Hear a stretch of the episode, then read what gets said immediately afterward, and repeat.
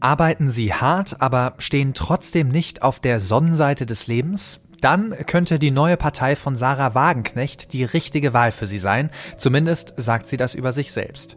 Die langjährige linken Politikerin hat lange und öffentlich mit dem Gedanken gespielt, jetzt macht sie ernst. 2024 will Wagenknecht eine neue Partei gründen. Schon jetzt gibt es einen Verein, der dafür alles vorbereiten soll. Das Bündnis Sarah Wagenknecht für Vernunft und Gerechtigkeit. Unser Land ist in keiner guten Verfassung. Seit Jahren wird an den Wünschen der Mehrheit vorbeiregiert. Statt Leistung zu belohnen, wurde von den Fleißigen zu den oberen 10.000 umverteilt. Unmittelbare Konsequenzen hat das für die Linke. Im Bundestag wird sie in absehbarer Zeit wohl den Fraktionsstatus verlieren und damit Geld, Personal und Mitspracherecht. Bei der Linken hat man sich damit scheinbar schon abgefunden. Für mehr als 100 Mitarbeiter der Fraktion werden Sozialpläne vorbereitet.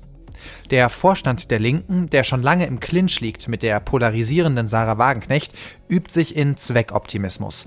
Linken-Chefin Janine Wissler sieht ihre Partei nicht am Ende. Ganz im Gegenteil. Ich weiß, dass wir nicht die Auflösung unserer Partei erleben. Es kann sein, dass wir den Fraktionsstatus verlieren. Das ist bedauerlich und äh, das habe ich nicht gewollt. Aber dafür trägt die Verantwortung allein Sarah Wagenknecht und die Leute, die eine neue Partei gründen. Wie die geplante Neugründung von Sarah Wagenknecht im politischen Berlin ankommt und was sie sich inhaltlich vorgenommen hat, das bespreche ich heute mit dem Leiter unserer Parlamentsredaktion in Berlin, Eckhard Lose. Anschließend hören wir von einer der engsten Mitstreiterinnen Wagenknechts, die Ex-Fraktionschefin der Linken im Bundestag und neue Vorsitzende des Bündnis Sarah Wagenknecht, Amira Mohammed Ali, ist bei uns zu Gast. Und was das alles für andere Parteien und für unser politisches System insgesamt bedeutet, das bespreche ich zum Schluss mit dem Professor für Politikwissenschaft an der Uni Duisburg, Karl Rudolf Korte. Heute ist Mittwoch, der 25. Oktober 2023. Mitgearbeitet haben Sandra Klüber, Kati Schneider und Jannik Grün. Mein Name ist Felix Hoffmann und ich freue mich sehr, dass Sie mit dabei sind. Ich bin jetzt verbunden mit dem Leiter unserer Parlamentsredaktion in Berlin, Eckhard Lose. Hallo, Herr Lose. Hallo, Herr Hoffmann, grüß Sie. Ja, die Linke, die versinkt ja seit Jahren im Streit. Die Kluft zwischen dem Parteivorstand und dem Wagenknechtlager, die wurde immer tiefer und tiefer. Und jetzt scheint die Sache endlich entschieden. Ist das jetzt Fluch oder Segen für die Linke? Naja, also natürlich ist es erstmal Fluch, weil es eine Schwächung ist der eigenen Partei, die auf eine Schwächung des langen Streits folgt. Und dann mhm. sind wir sozusagen bei dem klitzekleinen bisschen Segen, was übrig bleibt. Sollte es jetzt wirklich vorbei sein, also dieser lange Anlauf, man kann es auch als Drohung bezeichnen von Frau Wagenknecht, diese Partei zu gründen, sollte das jetzt vorbei sein, hat die Linke etwas mehr Klarheit, ist Frau Wagenknecht los, damit natürlich auch eines ihrer wichtigen Zugpferde in besseren mhm. Zeiten. Also im Grunde genommen gibt es eine Art Ruhe, aber das kann auch die Ruhe vor dem Untergang sein für die Linkspartei. Ja, Ruhe vor dem Untergang ist ein gutes Stichwort. Insgesamt zehn Bundestagsabgeordnete haben ja ihren Austritt aus der Partei erklärt. Was bedeutet das jetzt für die linke, für die linken Fraktion im Bundestag? Also eine Fraktion hat nicht nur mehr Rechte ähm, als eine kleinere Anordnung von Abgeordneten, die man eine Gruppe nennt, mhm. sondern vor allen Dingen haben die mehr Mitarbeiter und mehr Geld. Das heißt, wenn äh, sie nicht äh, fünf äh, Prozent der Gesamtzahl der Abgeordneten des Bundestages zusammenkriegen, können sie keine Fraktion sein. Bei der Linkspartei geht es genau darum. Die mhm. wird mit dem Austritt von Frau Wagenknecht und den anderen Abgeordneten unter diese Grenze rutschen. Das heißt, dass die mehr als 100 Mitarbeiter der Fraktion, das ist was anderes als die Mitarbeiter der Abgeordneten, also nur der Fraktion, die fallen dann weg. Das ist nicht nur natürlich schlimm für die Leute, die keinen Job mehr haben, ähm, sondern das heißt für die Abgeordneten der Linksfraktion, ihnen fehlt unheimlich Hilfe, Expertise, Mitarbeit. Das ist mal das eine Problem. Mhm. Es gibt auch bei den Redezeiten, bei den Rechten in den Ausschüssen, gibt es, wenn sie keine Fraktion mehr sind, immer eine Benachteiligung. So, das, das ist das eine. Und das andere ist natürlich das Signal, dass sie jetzt noch kleiner im Bundestag sind, ja. äh, als sie es bisher schon waren. Ja, und jetzt ist es doch so, dass Sarah Wagenknecht und Co. ihre weiterhin Teil der Fraktion bleiben wollen. Die Partei wiederum fordert diejenigen auf, die ausgetreten sind, auch die Fraktion zu verlassen. Was steckt denn hinter diesem Streit? Also die ähm, aus der Partei ausgetretenen, ich nenne sie mal die Wagenknecht-Truppe, äh, ja. wollen natürlich so lange wie möglich dieses Mandat behalten, weil das auch für die Geld und Mitarbeiter bedeutet. So. Das können Sie machen nach den Regularien, solange Sie noch nicht Mitglied einer Partei sind, die der ähm, anderen Partei entgegengesetzt ist ja. und andere Ziele vertritt. Noch ist das Ganze ein Verein, sobald das vermutlich Anfang nächsten Jahres eine Partei wird, und die wird ja andere Ziele vertreten als die Linkspartei, ähm, dürfen die nicht mehr Abgeordnete hm. bleiben. Und solange werden sie ganz einfach erstens ihre, ihre Rechte und zweitens ihr Geld retten und ihre Mitarbeiter wollen, solange äh, das noch zulässig ist. Außerdem gibt es dann natürlich eine Übergangsfrist für diese eben schon erwähnten Mitarbeiter der Fraktion. Das ist dieses Spiel. Gleichzeitig wollen natürlich die jetzigen zurückgebliebenen Führungskräfte der Linken den Feind nicht mehr in den eigenen Reihen haben und sie eigentlich loswerden irgendwo dazwischen findet dieser Krach statt. Ja, jetzt äh, wurde ja erstmal ein Verein gegründet, Sie haben es gerade erwähnt, das Bündnis Sarah Wagenknecht für Vernunft und Gerechtigkeit. Fangen wir doch mal mit diesem Namen an, Vernunft und Gerechtigkeit. Das klingt ja erstmal toll, aber auch ziemlich unkonkret. Was wissen wir denn über die politischen Pläne dieser Bewegung um Wagenknecht? Also sie hat ja nur vier Punkte genannt, als sie am Montag ihr Projekt vorgestellt hat. Es gibt noch keine Partei, also auch noch kein Parteiprogramm. Wir ja. wissen natürlich, was äh, Frau Wagenknecht fordert. Das Ganze ist ein bisschen, ja, positiv in dem in dem Begriff Vernunft formuliert, aber eigentlich heißt das, wir wollen es mal mit Modernisierungen äh, nicht übertreiben, wir wollen es mit dem Gendern nicht übertreiben, wir wollen äh, wirtschaftlich vernünftig sein, also sozusagen es mit der Ökologie nicht übertreiben, wir wollen energiepolitisch vernünftig sein, also weiterhin russisches Gas beziehen. Das heißt, das ist eine, in erheblichen Teilen durchaus mit Zielen der AfD vergleichbar. Und Frau Wagenknecht versucht, diese Ziele zu verbinden mit dem Nicht-Recht-Sein. Also sie sagt ja auch, mhm. nein, es gibt keine Schnittmengen zur AfD und das wollen wir alles nicht. Und äh, das soll sozusagen ein rechtes Projekt für Linke sein, wenn ich es mal so formuliere. Für Leute, die keine Lust haben, die AfD zu wählen und trotzdem zu sagen, wir haben hier ein bisschen viel, äh, ähm, wir haben es ein bisschen weit getrieben äh, mit unserer Modernisierung in vielen Bereichen, ähm, wie gesagt, Klima oder Gender-Themen oder Ernährung. Und da sagt eben Wagenknecht, ihr könnt jetzt auch mich wählen. Ich sag, werde auch darauf achten, dass das nicht übertrieben wird aber dann habt ihr immer noch keine äh, AfD gewählt. So ist, glaube ich, das Kalkül von ihr. Ja, Sarah Wagenknecht hat ja schon mal eine Bewegung gegründet, 2018 mit dem Namen Aufstehen, damals zusammen mit ihrem Ehemann äh, Oskar Lafontaine. Das war ja ein ziemliches Strohfeuer, es ist nichts daraus geworden und Wagenknecht hat ohnehin so ein bisschen den Ruf, kein großes Organisationstalent äh, zu sein. Wird es denn diesmal anders laufen? Vor welchen konkreten Aufgaben steht denn das Bündnis Sarah Wagenknecht jetzt? Ja, eine Partei zu gründen, ohne äh, schon schon einen Grundstock, einen Korpus zu haben, ist natürlich sehr, sehr schwer. Mhm. Die Linkspartei hatte natürlich den Vorzug, dass sie äh, erstens auf die PDS, also SED-PDS-Erbschaft zurückgreifen konnte, einfach organisatorisch. Sie brauchen ja Ortsvereine, sie brauchen Landesverbände, sie müssen das ja alles organisieren, brauchen Leute dafür, brauchen Geld und so weiter. Das ist alles nicht vorhanden. Mhm. Das muss Sarah Wagenknecht aus dem Nichts äh, schaffen, anders als damals bei der Linkspartei.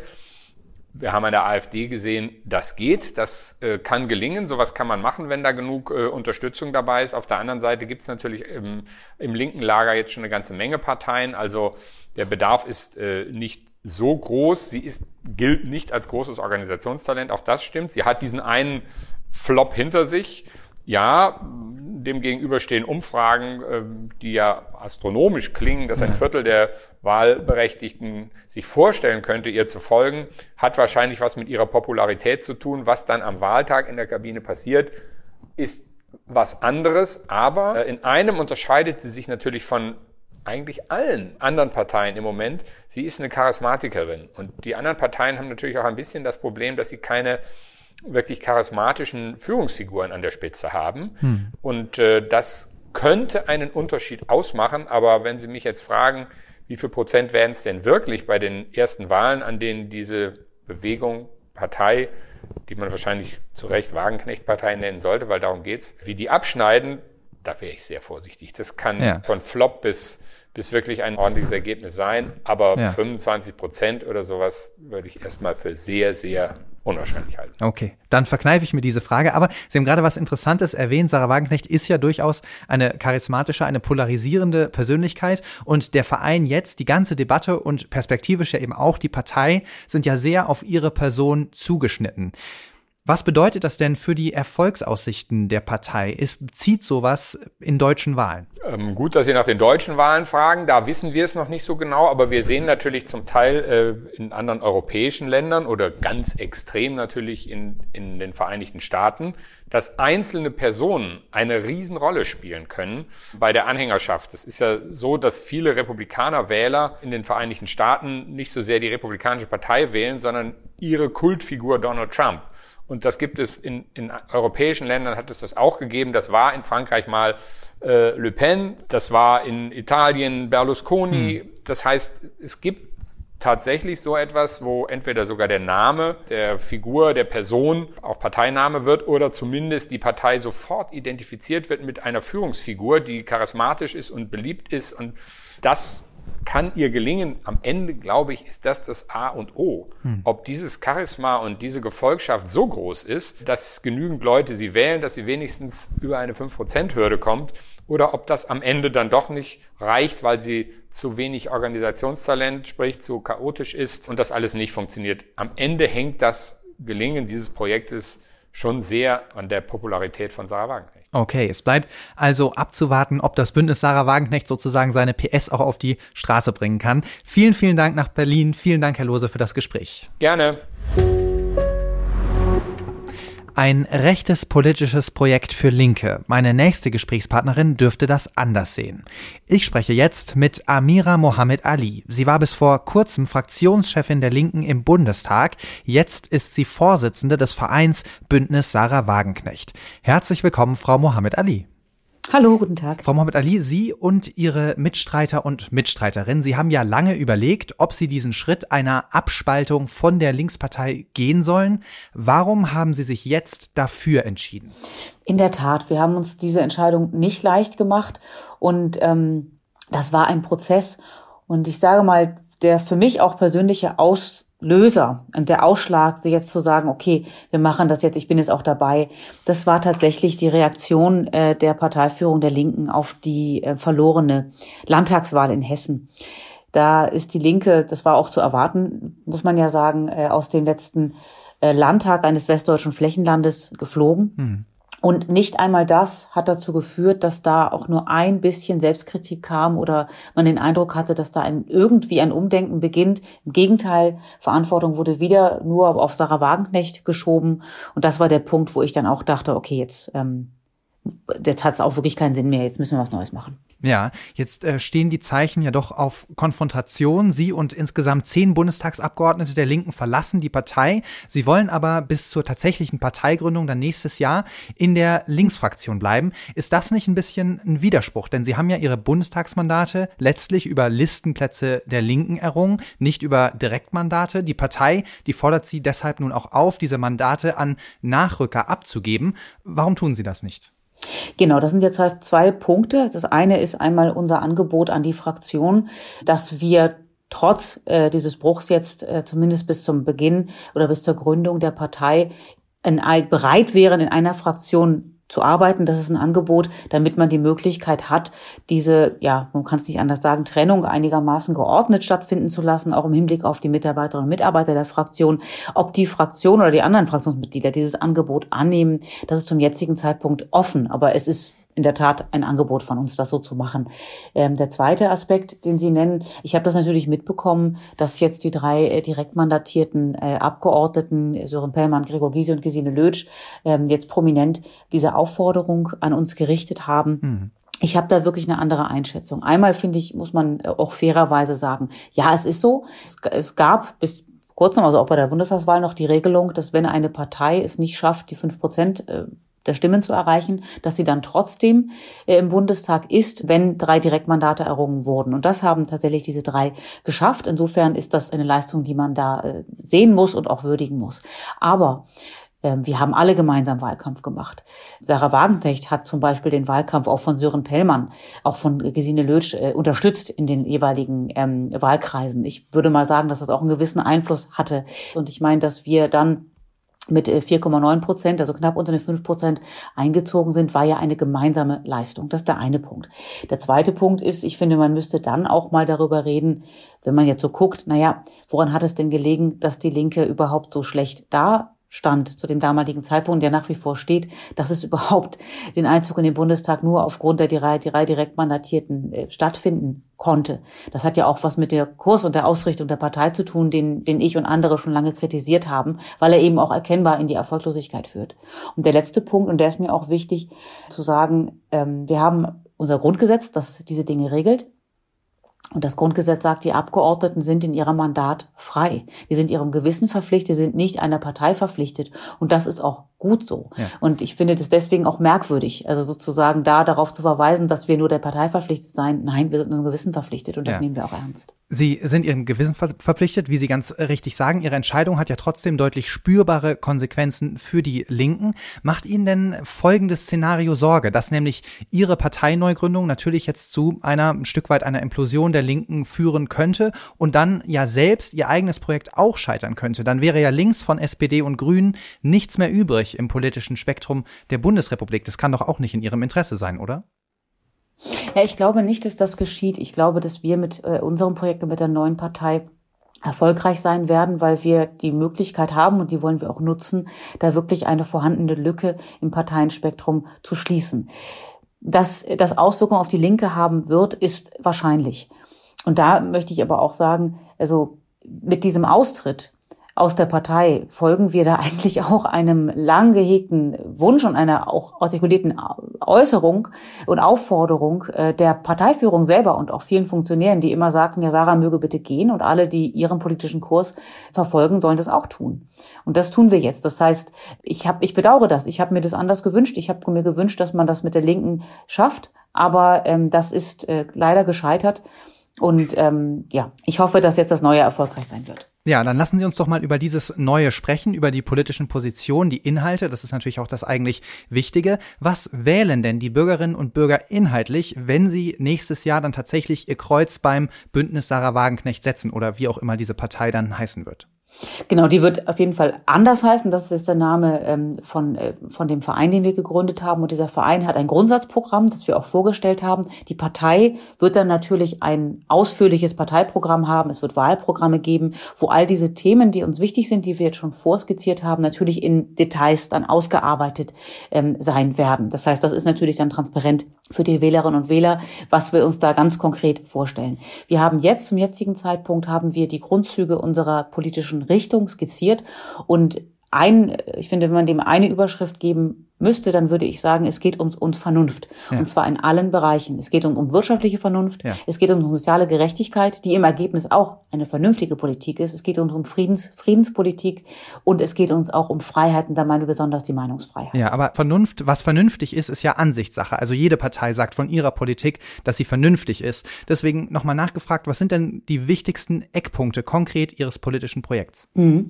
Ähm, da möchte ich einmal direkt durch die, durch die Themen durchgehen. Das Stichwort wirtschaftliche wirtschaftliche Vernunft. Wir erleben im Moment eine Politik, die den Wirtschaftsstandort Deutschland massiv gefährdet. Das fing an mit den äh, Sanktionen, mit den Wirtschaftssanktionen gegen Russland, die hm. erkennbar die russische Kriegsmaschinerie nicht gestoppt haben, die Russland auch kaum wirtschaftlich geschadet haben, die aber unsere Wirtschaft massiv belasten. Das ist nur ein, ein Aspekt, wo man sagen muss, es ist unvernünftig, dass man in der Tat, Deutschland tut das ja, immer noch Rohstoffe aus Russland kauft, oder zu einem viel teureren Preis als zum Direktbezug und damit entsprechend die Energiepreise auch in die Höhe treibt, was für die Wirtschaft ein Problem hm. ist. Dann ist es eben auch ein Problem, dass wir ähm, sehen, dass haushaltspolitisch in allen Ecken und Enden der Kürzungshammer angesetzt wird. Das ist unvernünftig. Wir müssten jetzt dringend investieren in Infrastruktur, investieren in den konsequenten Ausbau auch von erneuerbaren Energien, aber auch in die konsequente Förderung der heimischen Wirtschaft. Das sind alles Dinge, die nicht geschehen. Das ist der Bereich Wirtschaftspolitik.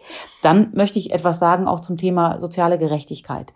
Es ist unvernünftig, dass man mit anguckt, dass Menschen in unserem Land arbeiten gehen zu einem Lohn, von dem sie nicht leben können und das dann mit Sozialleistung aufgestockt werden muss. Das ist der falsche Weg und das gilt auch, wenn ich sehenden Auges angucke, dass, dass Rentnerinnen und Rentner in die Altersarmut gehen werden, wo ich auch dann mit Sozialleistungen nachsteuern muss, mehr schlecht als recht. Das ist hochgradig unvernünftig. Das heißt, was wir wollen, ist das in wenigen Stichworten jetzt, dass ja. Menschen von ihrer Arbeit vernünftig leben können. Das war auch mal so und das muss auch wieder normal werden. Und dass wir einen Sozialstaat haben, der wirklich vernünftige Absicherung sorgt, das ist ein ganz wichtiger Punkt. Ja, also jetzt äh, Stichwort Energielieferungen aus Russland und eben strengere Migrationspolitik, da besetzen Sie ja durchaus auch Positionen der AfD. Sarah Wagenknecht hat auch ausdrücklich selber gesagt, dass die Neugründung ein Angebot, ein seriöses Angebot an AfD-Wähler sein soll. Aber Politiker der AfD, die wollen sie nicht aufnehmen in ihre neue Partei. Das haben Sie kürzlich gesagt. Ist das nicht inkonsequent? Nein, also ich, ich möchte mal ganz klar sagen, Sarah hat gesagt, und das sehe ich auch so, Menschen, die jetzt, weil sie eine Unzufriedenheit mit der herrschenden Politik ausdrücken wollen und tatsächlich da gar nicht mehr wissen, wen wähle ich denn jetzt, dass ich, ich sag mal in Anführungszeichen, den da oben mal zeige, ich bin unzufrieden. Die Leute, die jetzt gesagt haben, da wähle ich jetzt mal die AfD. Diesen Menschen möchten wir ein seriöses Angebot machen mit vernünftiger Politik. Die Menschen, die jetzt die AfD gewählt haben, weil sie ähm, rechtsextreme Positionen richtig finden, äh, die werden wir mit unserer Politik nicht für uns gewinnen können, denn solche Positionen vertreten wir ja nicht. Und was äh, die Migrationspolitik angeht, Sie haben es jetzt ein bisschen sehr allgemein allgemein gesagt, wir vertreten der AfD-Position, das sehe ich ehrlich gesagt nicht. Mhm. Die AfD vertritt eine Migrationspolitik, die vor allem darauf ausgelegt ist, zu sagen, ähm, wir kategorisieren Menschen nach, nach gut und schlecht. Wir sagen Menschen aus, ähm, ich sag mal in Anführungszeichen, arabischen Ländern, äh, oder nicht in Anführungszeichen, aus arabischen Ländern, die sind uns schon mal suspekt, weil das eigentlich alles irgendwie Messermigranten sind, die hier nicht integriert werden können und wollen. Das sind ja solche Parolen, mit denen der AfD, die AfD arbeitet. Das hat mit uns nichts zu tun. Was wir sagen ist, es ist einfach Realität, dass Migration begrenzt werden muss. Wir sehen, dass die Kommunen, die Gemeinden, dass die große Schwierigkeiten haben. Immer mehr äh, Belastung für den Wohnungsmarkt, immer mehr Belastung für den Arbeitsmarkt und auch für die sozialen Sicherungssysteme. Viele Kommunen sagen, sie können nicht mehr. Das heißt, da sind Punkte, wo man einfach realistisch sagen muss, Migration muss begrenzt werden. Und das sagt ja auch nicht, das sagen ja inzwischen alle Parteien. Auch der Bundeskanzler sagt ja, äh, der sagt ja, das ist doch noch viel krasser, der sagt ja im großen Stile abschieben. Also so eine Wortwahl würde ich jetzt nicht verwenden. Äh, man würde ja auch nicht in die Gedanken kommen zu sagen, ach guck, da vertritt der Bundeskanzler jetzt AfD-Position. Also das, diese Kategorisierung halte ich für falsch und man muss da einfach einen realistischen Blick haben. Okay, mit Ihrem Angebot wollen Sie ja im kommenden Jahr schon antreten mit der neuen Partei bei den Europawahlen, dann Anfang Juni und dann gäbe es ja auch noch die Landtagswahlen im September in Sachsen, Thüringen, Brandenburg. Um bis dahin so weit zu sein, ist ja noch eine ganze Menge Organisationsarbeit nötig und auch eine ganze Menge Geld. Woher soll das kommen und ist das noch zu schaffen? Ja, Sie haben recht. Das ist natürlich eine große Aufgabe, die wir da vor uns haben. Das haben wir aber natürlich eingeplant und das haben wir auch im Blick. Aber da stehen tatsächlich organisatorisch einige Dinge vor uns. Wir haben jetzt den Verein erstmal auf den Weg gebracht, der das Ziel hat, in erster Linie Spenden zu sammeln und wir werden dann das über Spenden finanzieren und wir sind sehr guter Dinge, dass da genug Mittel zusammenkommen werden. Alles klar. Vielen Dank, Frau Mohammed Ali, für Ihre Zeit und alles Gute. Ja, danke schön.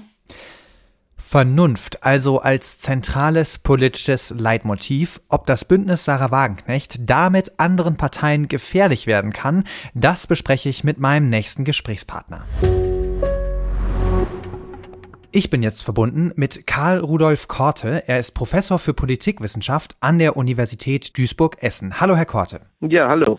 Der Parteivorstand der Linken, der hat im Sommer den Plan 2025 verabschiedet. Ziel war da ein Comeback der Linken. Und im ersten Punkt steht, die öffentliche Debatte über konkurrierende Parteiprojekte, die müsse jetzt mal beendet werden.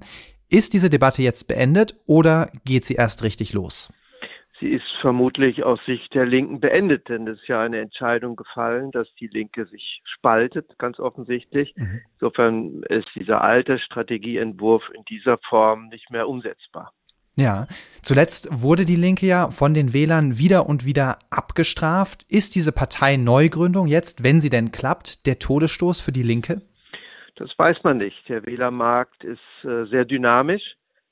Und bisher leben wir von den vielen Projektionen. Was belastbar ist, sehen wir immer an Wahltagen. Insofern sind die Vorhersagen da schwer, denn der Zugang zu einer eher fundamentalen Kapitalismuskritik, der ist ja nicht nur da, sondern da gibt es ja auch viele unter Wettbewerbsbedingungen Berechtigungen an Globalisierungskritiken, an Ungleichheiten, an sozialen Schieflagen. Insofern gibt es unter den Klewitsch-Gesichtspunkten, also der Konfliktkonstellation, nach wie vor eine Erwartungshaltung auf dem Wählermarkt, dass man auch mit linken Themen sich auseinandersetzen kann im Parteienwettbewerb. Ja, es gab ja, das haben Sie bestimmt gesehen, eine sehr überraschende Umfrage, in der 27 Prozent der Menschen in Deutschland gesagt haben, dass sie prinzipiell bereit wären, eine Partei von Sarah Wagenknecht zu wählen. Wie ordnen Sie denn das ein? Ist das Potenzial, was eine solche Partei dann hinterher auch tatsächlich abrufen kann? Oder ist es, liegt es mehr daran, dass diese Partei jetzt so eine Art Projektionsfläche ist, wo man noch gar nicht genau weiß, wofür sie steht? Ja, und sie ist vor allen Dingen in, äh, potenziell einmalig, weil wir ja normal Parteigründungen um einen Grundkonflikt herum haben und nicht um eine Person oder auch gerade Personenkult. Es gab mal die Schildpartei also eines Richters in Hamburg. Hm. Das sind ganz große Ausnahmen. Also der Normalzugang hier ist ein anderer. Und wenn wir uns ansehen, wen wir als Typen wählen, dann sind das ja Typen, die eher durch verlässliche Langeweile sich auszeichnen, aber hm. nicht durch auftretenden äh, und sichtbaren äh, Populismus. Also die Typenauswahl der typischen politischen Mittewähler, über 80 Prozent, sind an ganz anderen äh, Personen orientiert und sie sind im Kern die Wählerschaft in Deutschland auch eben an Problemlösungsthemen, Zukunftsthemen interessiert und weniger an den Personen. Insofern ist das eine außergewöhnliche Konstellation, die auf dem Wählermarkt sich erstmal durch Wahlen dann auch bewahrheiten muss oder belastbar zeigen muss, dass sie erkennbar auch gewählt wird. Ja. Mit ihrer Partei Neugründung will Wagenknecht auch AfD-Wählern ein Zitat seriöses Angebot machen. Das hat sie selbst gesagt. Und auch in anderen Parteien gibt es ja die Hoffnung, dass eine neue Partei, die sozusagen ja restriktive Migrationspolitik mit mehr Umverteilung verbindet, ein Mittel gegen die AfD sein könnte könnte. Ist diese Hoffnung berechtigt? Da ist was dran, weil sie auf Mittewähler zielt, die an den linken und an den rechten Rändern sitzen. Also äh, die Randbezirke, links und rechts, links autoritär. Das ist das, was sie äh, anpeilt und was äh, unter Bedingungen von paradoxen Wahlverhalten durchaus was Attraktives sein kann, weil es auch verfassungsfreundlicher im Moment daherkommt. Aber so wie sie im Moment intoniert in der klassischen Elitenkritik, äh, dass sie für das Volk am Ende sprechen möchte und nicht die anderen, hm. klingt das in der Auseinandersetzung sehr ähnlich äh, wie, wie die AfD. Insofern ist doch der Parteienwettbewerb schriller und ähm, erstmal keine Einhegung nur in der AfD, sondern es ist eine zweite Partei, die laut ähm, elitenkritisch äh, äh, Politikverdrossenheit anziehend und auch selbstproduzierend auftritt. Und das erschwert erstmal äh, die Konstellation für alle Parteien, die in der Mitte sich sehr wohlfühlen. Ja, da kommen wir auf jeden Fall gleich nochmal drauf zu sprechen. Mich würde interessieren, Sie haben gerade angesprochen, die Partei zielt auf die Menschen, die am rechten und am linken Rand auch sitzen. Was sagt denn diese inhaltliche Mischung aus linken und rechten Positionen über unser Parteiensystem oder über das, wie wir unser Parteiensystem verstehen, nämlich sozusagen als ja dieses berühmte Hufeisen? Das ist aus meiner Sicht keine Perspektive, die auf dem Wählermarkt eine große Rolle spielt. Denn es geht erstmal in der Wahlauseinandersetzung um Sachkompetenz, Problemlösung. Dann kommt sowas wie vielleicht Glaubwürdigkeit, mhm. Führungskonstellation. Am Ende ist die Frage von persönlichen Sympathien auch zu einzelnen Personen, sodass die Auseinandersetzung themenorientiert läuft. Und da ist ja bei großen Parteien als Volksparteien nach wie vor, finde ich, im Themenhaushalt sehr viel drin unter denen man auch erkennen kann, wie man jetzt beispielsweise irreguläre Migration äh, bekämpfen möchte, mhm. wie man gleichermaßen sozial gerechter werden möchte. Ich, ich sehe jetzt nicht den riesigen Bedarf in diesen Kernthemen, dass dieser Bedarf sich nicht an den etablierten, bekannten Parteien auch findet. Ja. Sehen Sie denn eine Parallele zwischen dieser neu oder geplanten Neugründung und der Tendenz, die man ja auch in anderen europäischen Ländern beobachten kann, in denen Parteien groß geworden sind mit eher ja populistischen Tönen, die eben fokussiert sind auf eine Persönlichkeit? Sie haben das gerade als ungewöhnlich bezeichnet äh, am Anfang unseres Gesprächs, aber es gibt ja. ja Beispiele dafür. Orban, Berlusconi, Le Pen, Salvini, die Liste ist ja lang. Also sehen Sie da auch eine Parallele? Das scheint so zu sein. Deswegen bin ich sehr zurückhaltend, ob das am Ende von Erfolg gekrönt sein kann. Denn die Muster des Wählens hier sind fundamental anders. Nicht, äh, das ist ein eigener europäischer Weg, ein Sonderweg, den wir gerade zu gehen. Deswegen habe ich das auch so vielleicht mhm. nicht despektierlich gemeint, aber doch eingeordnet als verlässliche Langeweile. Diese Typen sind ja nicht Populisten, die hier eine Rolle spielen, sondern eher die, die man montags nach der Wahl den Namen schon gar nicht mehr weiß. Man wählt hier Parteien und man wählt die Programmatik im Hinblick auf die Problemlösungskompetenz. Dass sich Sammelbewegungen, Sammlungsbewegungen um eine Person gruppieren, das macht das europäische Ausland uns vor. Das ist hier neu und bislang in den letzten Jahrzehnten war es nie erfolgreich. Deswegen bin ich neugierig, ob daraus jetzt auch ein neues Wiederverhalten resultiert. Ich bin da sehr skeptisch, dass das hier greift. Ja, Sie haben es gerade schon kurz angedeutet, aber lassen Sie uns zum Schluss nochmal über die Bedeutung dieser Partei Neugründung sprechen, auch für unser politisches System. Was bedeutet es denn für die Parteien im politischen Zentrum, also sagen wir jetzt mal die Regierungsparteien plus die Union, wenn sie ab jetzt nicht mehr nur von rechts, sondern auch von links mit ständiger, ja, Fundamentalkritik konfrontiert sind, mit diesem Narrativ von der Elite, die nicht mehr auf das Volk hört? Was heißt das für unsere Demokratie?